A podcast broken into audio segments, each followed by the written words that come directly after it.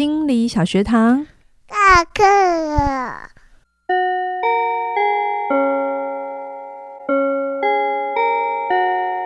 每周五我们一起探索心理学的小知识。大家好，我是嘉玲。大家好，我是班长轩宁。来这一集呢，我们到了一个新的学派了。是的，我们要到了阿德勒。嗯，我觉得这个名字你不管在哪里一定都听过，在台湾还蛮长，这几年近十年。对对对，嗯、你就算不知道他是谁，但你一定听过这个人叫阿德勒，但你可能对他懵懵懂懂。或者有一本书叫《被讨厌的勇气》嘛，嗯、然后他的副书名就是阿德勒的这个治疗的一种运用，这样子。对对，所以回到了我们这种诶、欸、心理学小白，嗯、对他的认识应该会很多都是奇奇怪怪兜起来的，对不对？我觉得。确实，在《被讨厌的勇气》出版之后，我觉得大家好像对阿德勒有一点点对他理论上的不是太哎，这样讲好像也不好，就是好像他截取了一部分，嗯，可是他的理论是更全面的，嗯、然后有一些前后的东西要先摆对，然后你再看《被讨厌的勇气》，可能会对你比较有帮助啦。我个人觉得，OK，我们今天来好好的。进到阿德勒的世界里。其实啊，我说真的，阿德勒的故事还真的可以。你把别把它搞懂的话，你真的可以比较更懂啊。被讨厌的勇气是什么？他整个人就是被讨厌的勇气，是这样讲的吗？但是跟你想的可能不太一样。他并不是一个很难搞或者是很很做自己的人，不是，他是完全不一样的。嗯、我先说他的生平好了，好啊、他是一八七七零年。二月七号出生，嗯、他是水瓶座，然后他跟阿德勒一样，他跟弗洛伊德一样，都是维也纳人，Okay. 也都是犹太人。OK，然后我们下一次要讲的存在主义的几个大师也是维也纳人，也是犹太人。没有啊，阿德勒跟弗洛伊德一样，他们都是医生。哎，下一次要讲的也是，所以所以在早期要。要能踏上这一步，前身都是医生。我觉得讲这些故事，哈、嗯，讲这些心理学的历史故事，比较不是心理学的知识，嗯、历史故事，你会看到一些蛮有趣的共通性、共通性啊，还有一个学派的整个诞生发源，它有一定的背景，哦、然后懂了之后，嗯，有一些事情会对你比较有帮助啦。OK，好，好啊、然后他爸爸是卖米的。商人，对，他家很有钱。他算是出生在一个相对富裕的环境，不然等一下我讲他的小的时候的过程。如果他家不富裕，他是活不下来的。Oh, OK，他小时候发生了什么事呢？好，我先讲一下。诶，如果你真的是去看他的原点，就是呃，因为为了做这几集哦，我 跑去读了阿德勒的那个自传，自就《自卑与超越》这本书，跟他的一些演讲稿，嗯、他自己的演讲稿，就是后人帮他就是整理起来的，嗯、并不是别人在写他的对他理论的理解哦，不是。你真的去读他的原点的话，嗯，你可能会。跟我不知道你对阿德勒的想象是什么，可是你会有一种哦，他跟你想的可能很不一样。嗯、然后他他当年也也跟那个时代背景有关啦。他在很多他的演讲跟他的书里面提到的个案例子，如果是小朋友，嗯、大多也都是出身富裕。哦，一定有共通性，我发现，一个是比较有可能可以当时候比较家里有钱才能请精神科，嗯、对，然后或者对这个有帮，就是有理解。那另外一件事情是，也呼应了他的所属的阶层是相对容易接触到这一群人的。嗯、好，嗯、好，那我们先讲回阿德勒的这个小时候，他小时候体弱多病，然后自传上写说他扣楼。什么是扣楼？大家知道吗？我觉得他解释一下好了。佝僂就是有点驼背，嗯哼，哼，然后呢，他呃三岁的时候就，哎，他五岁以前出过两次车祸，然后还得过肺炎，还，得的很严重，然后差一点要死掉。这样听起来就是他小时候很悲惨，对，过得很没有很顺遂。对对对，然后他三岁的时候，他的弟弟，因为那个年代其实出生率出生很多小孩，但是活下来存活率不高。对对对，他弟弟就在他旁边死掉。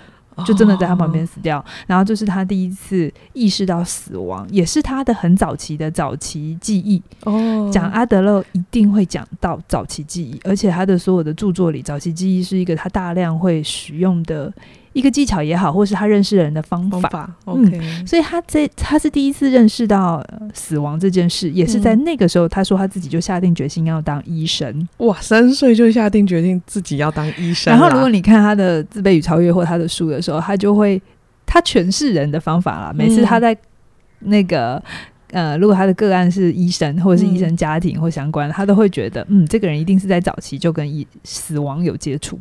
哦，就是他他他很很根深蒂固的相信，也算是他某一种从他身上你验证来的，是这样啊，对啊，是这样啊，所以好，然后嘞，他他的家庭关系呢，他他觉得他妈妈比较偏心哥哥，他是老二，然后他有一个很优秀的哥哥，但是他觉得他爸爸比较爱他。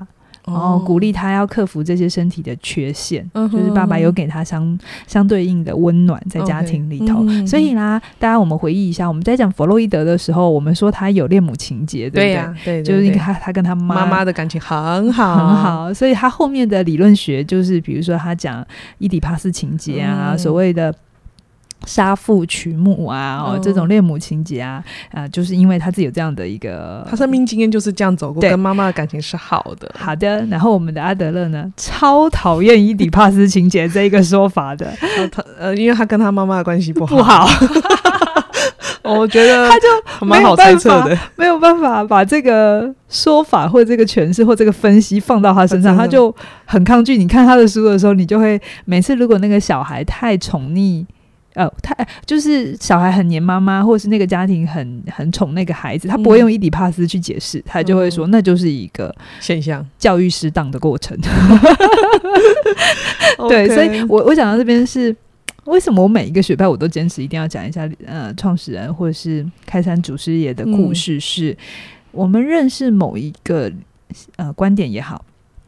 或者是某一个想法，你一定要知道它是在什么背景脉络底下的。嗯、今天如果我不管你听阿德勒还是听弗洛伊德，你觉得很契合你或很不契合你都没有关系，嗯、只能说你们可能有不同的成长经验。对啊，所以你听到的东西就会有不同的想法。嗯，如果你觉得嗯，好像你对这些学派没有很认同，那就只能说嗯，对，就是在你的经验里没有呼应。嗯，对。但如果你觉得哦，好像嗯。不知道为什么就有某 某一个心这样子，某一个学派听起来就是很顺，然后觉得、哦、很悦耳这样子，就是觉得啊，怎么那么贴近我的心的话，懂我。那有可能只是你跟这个学派的创始人的一些生命经验是相像的，嗯嗯、所以你会觉得他的某些想法好呼应你。嗯、那于是我要讲的事情是，这个世界上没有一个唯一的观点叫做对的。OK，对，每一种观点都是一种诠释，每一个创始人他看见的都是一部分的现象。对，OK，好。好的，那我们再继续讲回我们的阿德勒哈。嗯，那他小学的时候，哎，我不知道为什么他的成长经验那么惨。他的数学老师很不喜欢他，跟弗洛伊德不一样。他从小就是功课好，嗯、大家都说嗯，这是个天才这样子。然后呢，他就很不服输。嗯，所以为什么我说听他的故事就是一个自卑与超越，就是一个被讨厌勇气的一个真真人版这样子。要感觉都是需要很努力，然后去得到一些。他是很努力的孩子哈，嗯、所以他功他算功课不好的呢。嗯、我上次有说嘛，不是每个创始人都是天才，然 后 我是这么假设的。那他所以他后来就力争上游。那我就说他三岁就想当医生这样子。嗯、那他一开始其实是眼科医生。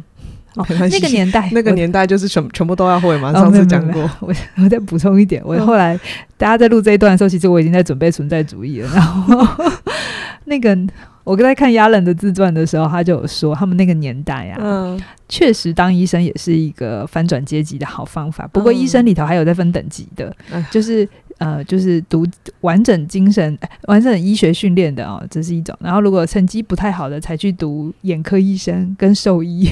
哦，是这样子哦，他们还有分等级的。哦，好了，他然后他后来也就是先从眼科，然后后来当了全科生的医生。嗯、就是我上次有讲，他们那个年代没有分那么多什么，什么外科、内科、什么肝胆肠胃科、消化感染科。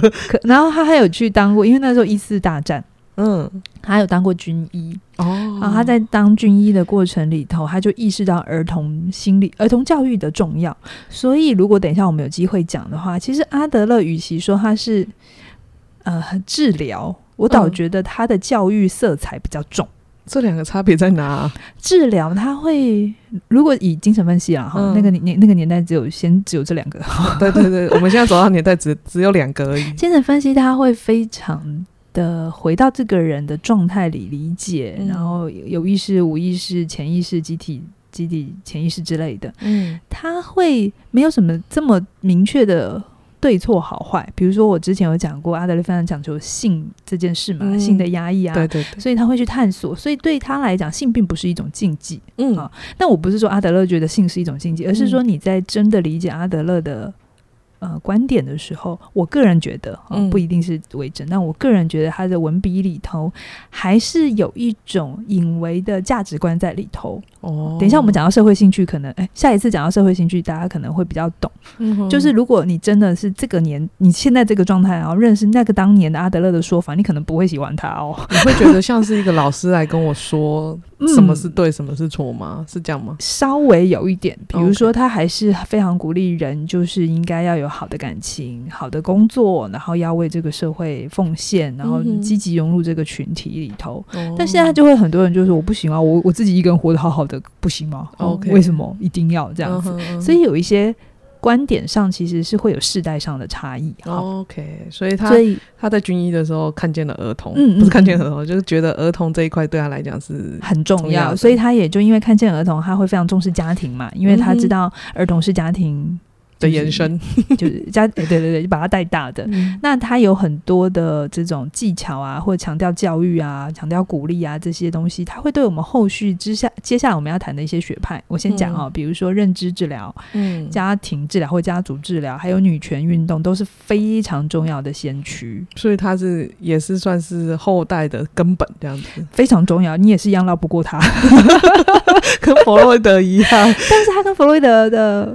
不太就是取向不太一样，比如说你去读他的《自卑与超越》，你会看到有一章他完整的在讲，呃，性别意识，就是家庭里的权力分配。比如说他那个年代也是重男轻女，然后妈妈也是会女性被摆在一个抚养家庭的位置，然后也是很容易被轻视的。可是他却这他对这件事情是非常呃不正不认同的，然后他认为这就是儿童会有问题的原因，就是母亲的位置没有被得到。相对应的尊重，然后父母亲的功能没有好的分配，他好一百多年前哦，已经好完整哦，真的。好，所以 有的时候去读他们的原点，我也蛮感谢做这一个节目了，我又把这些书通通挖出来。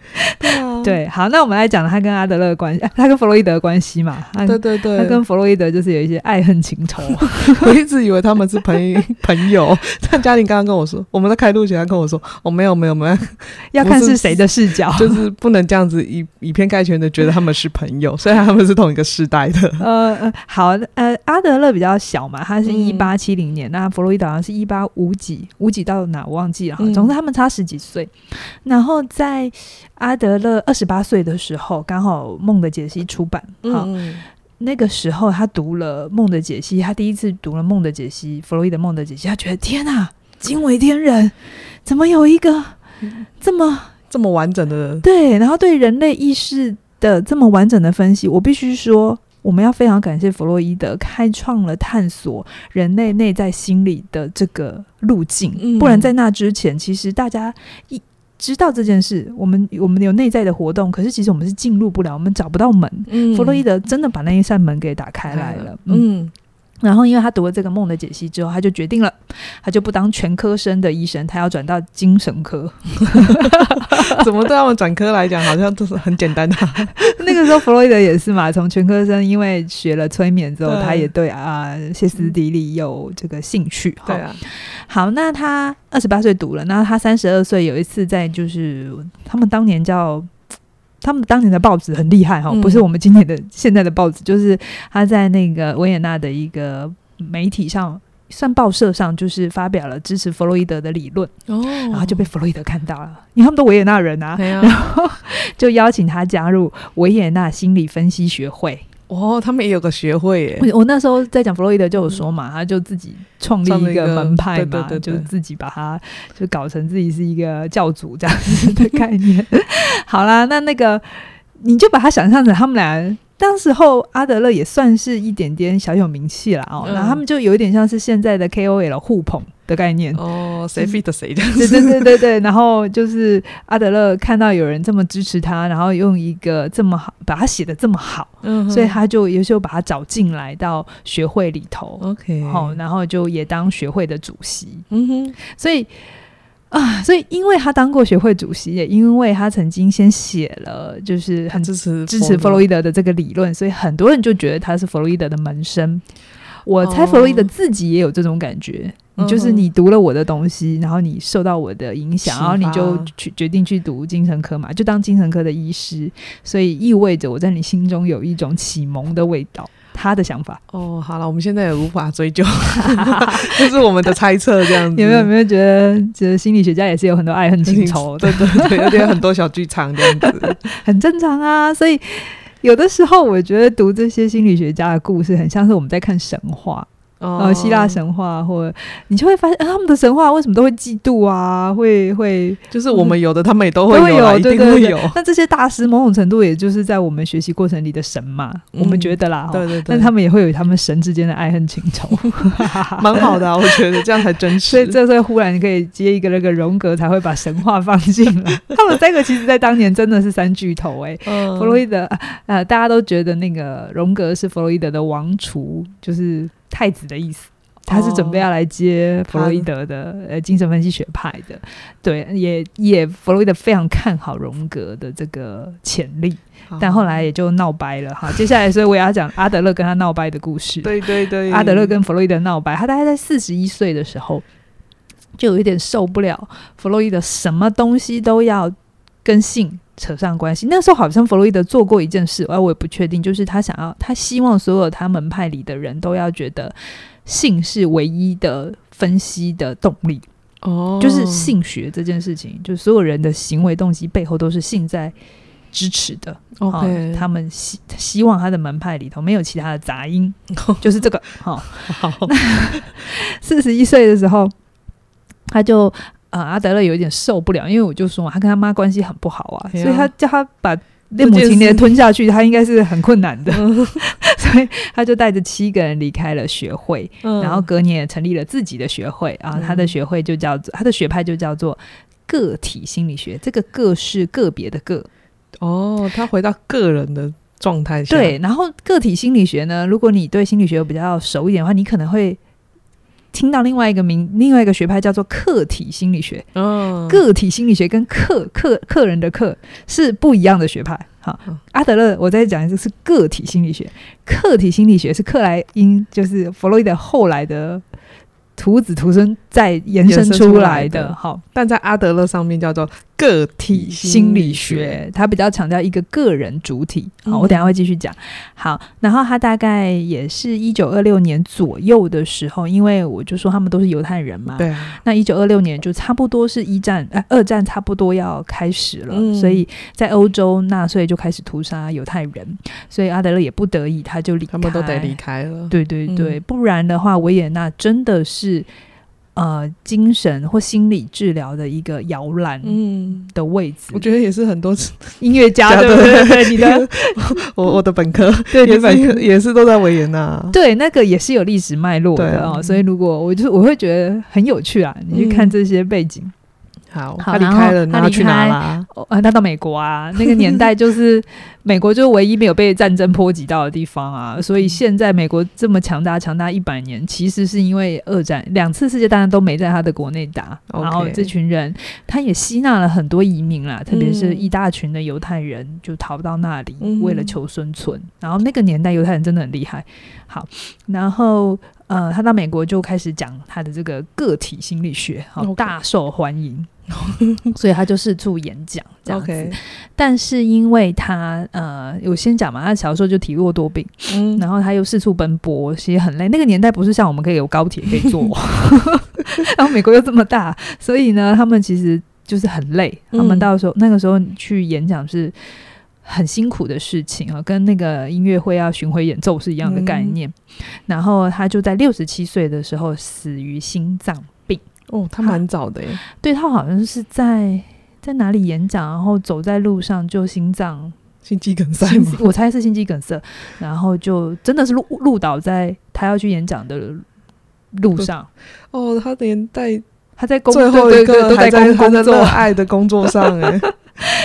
我都没有讲他跟他太太。对，我正想问，请问一下，那个他的关系怎么都没有听到？就是他 他太太啊，或者我要讲一下他太他太太是一个太太的小孩啊，还是？好，我 我补充一下哦，这个我就要看一下小超，因为他太太是个俄国人。俄国？哎、欸，对，他是一个俄国人，叫做等我一下哦，啊，叫做蒂诺菲加瓦纳啊，就是个俄国名字。嗯，然后呢？传说了哈，就是他的这个太太个性是很强悍的，因为他们是战斗民族嘛，国人。然后他的太太非常的关心那个祖国的社会改革，哦，所以他们在有一些个性上面，还有理想上面是不太一样的，而且家境也很不一样。然后初期他们的婚姻是一直有一些摩擦的。哦，就是他跟那个弗洛伊德跟那个呃那个诶玛莎的故事是不一样，完全不一样，所以你就会觉得这两个人怎么可能会是好朋友是吗？就他们的理念走到最后一定会有分歧的状态。Okay, 然后，嗯、可是我要讲的事情是，他们的婚姻持续了一辈子。他们而且阿阿德勒非常敬重他的妻子。哇哦，嗯，这么的不。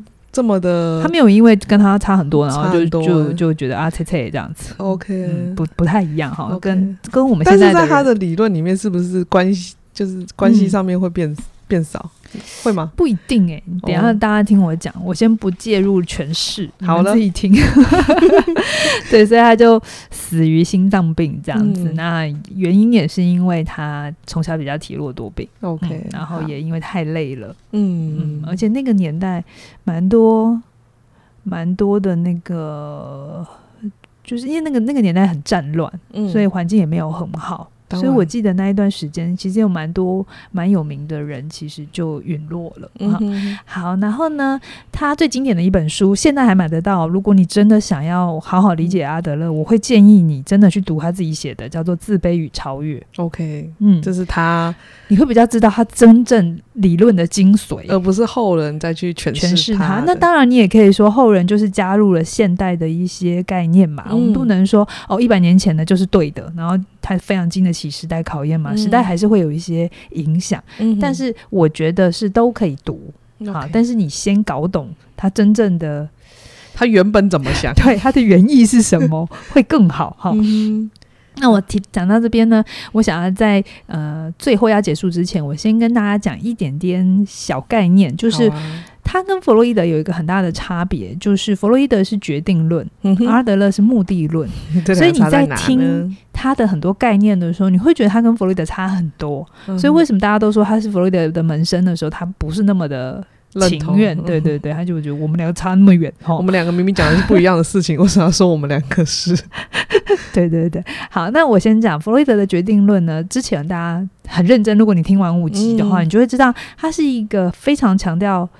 你的人格状态在六岁以前就全部定完了，你的人生在六岁以前全部都就决定完了，这样子。嗯、然后他非常强调呃生物的本能嘛，对啊，你的生的本能、死的本能、性的驱力是在弗洛伊德的。呃，理论里头非常强调的，嗯、所以弗洛伊德简单讲，他觉得人就是三种动力在驱动，一个叫性、自恋跟攻击性。如果你真的是钻研这个学问的话，哦，这三个一定跑不掉。OK，哦，我们的攻击性，你攻击性不是去打人的那种攻击性，比如说像今天早上我们一起坐车啦，开开开车载我们来上班嘛。嗯，好，然后我们不是就互相聊天吗？对啊。那什么叫攻击性？我讲一个白话文，就讲一个小例子给大家听。嗯、OK。那时候，我我跟轩宁就在聊化妆品，就是保养啊。我们女生到了某种年纪的时候要保养一下。对对对，我们在表呃聊一下就是顺序，然后要多擦点什么东西这样。然后呢，凯宇这时候就悠悠说：“那我也要嘛。”其实她皮肤非常的好，就是看过她本人会觉得她根本……我我讲，你去看一天听一点的那个影片版，她就是没有上妆，素颜的状态就是那样。对对对，她也没有后置哦，她也都没有后置，她的脸就是那样，对，就是一个非常上镜的脸。天生丽质，对，然后听到我们俩的耳里就会有一种，嗯，你带有攻击。那当然，我我觉得这东西是啊、呃，你更懂精神分析会懂啦。就他，嗯、比如说像后来我们就聊到体重这件事，然后我就说，哎、欸，我的体重已经横然的已经站到某个字头了，这样子也不会下来。然后他们两个就在旁边说：“你这才叫攻击 性，因为 因为听到他们耳里，他们在体重还在管理的状态底下，他就觉得我的话很刺激。Okay. 所以这都是精神分析会会会去了解的啊，他、uh huh. 就会去看你的每一个语词的背后，你的心理的动力。OK，所以他有些人说他很悬，确实也是。嗯哼，好，那。而且他比较指向精神分析，比较指向过去，好，oh, okay. 好，所以他就会一直去分析你的早期经验啊，嗯，童年的记忆。可是他的分析方法会跟阿德勒不一样。那阿德勒他是目的论，他是非常强调你做什么事情你要看动机，看动机。嗯，你行为的出现是来自于你要拿来满足你的某个需要，而不是因为你的过去决定了你是谁。我个人比较 喜欢目喜欢目的论，对不对？不会有一种六六六岁以前又不是我能控制的，为什么就已经全盘 决定了？你你想想看，如果阿德勒接受了弗弗洛伊德的决定论，他小时候那么悲惨，其实他是活不到他现在这个样子，样子他是非常非常努力的，嗯、所以才变成他今天这个样子。所以他当然不会喜欢决定论这个概念，嗯、很多人也都不喜欢决定论这个概念啦。嗯、哼所以他呃，目的论是比较指向未来的，嗯、那客体。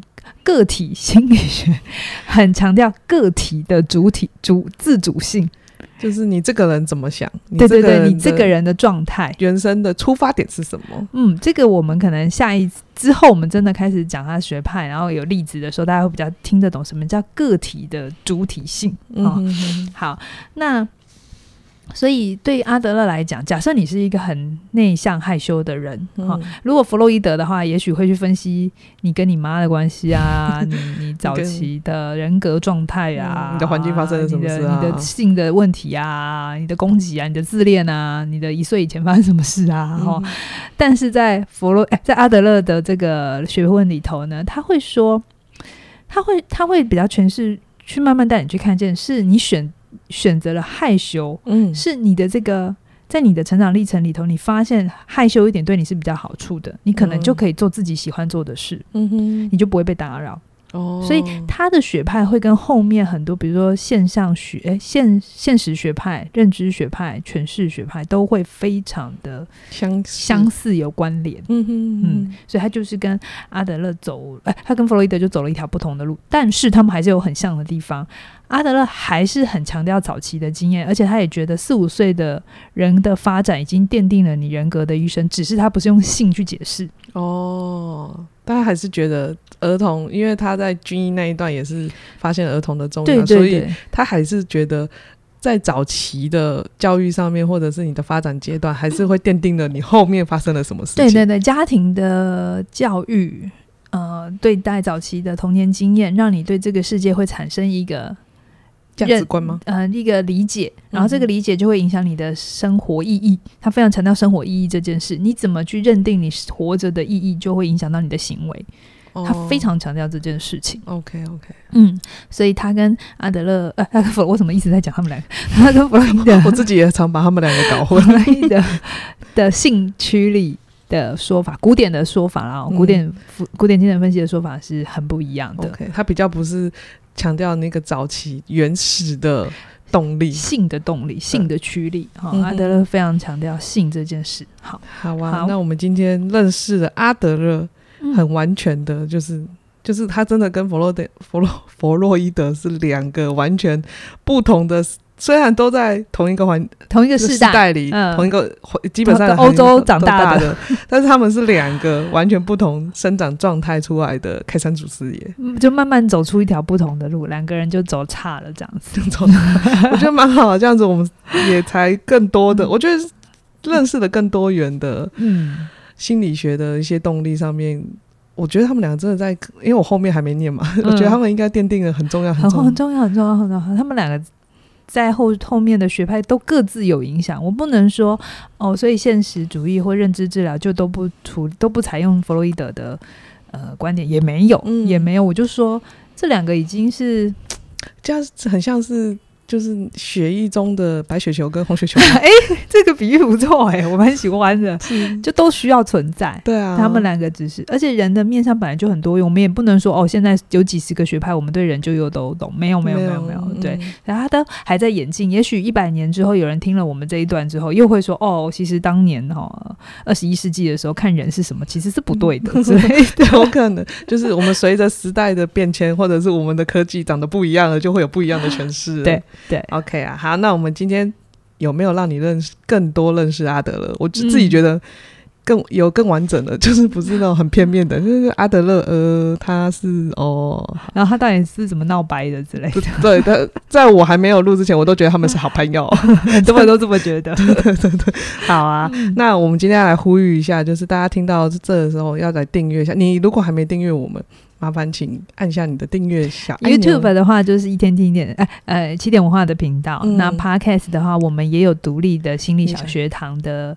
呃，不管你用什么频道，你现在在哪里听到我们，嗯，就是你觉得我们真的对你有很大很大的帮助，或者是你觉得好喜欢我们哦，嗯，那就帮我们按下我们的订阅，我们让我们可以在排行榜上面可以更。让更多人可以认识到我们这样的。好啊，那我们下一下一集要聊什么？我们先来预告一下。好，我们来预告一下下一集呢，我就要真的来讲阿德勒这个学派的精神是什么，然后还有大家都很熟的自卑与超越，那到底自卑是什么.我就会来讲，好好的讲。好吧，那我们今天就聊到这里了，谢谢你的收听，拜拜。拜拜。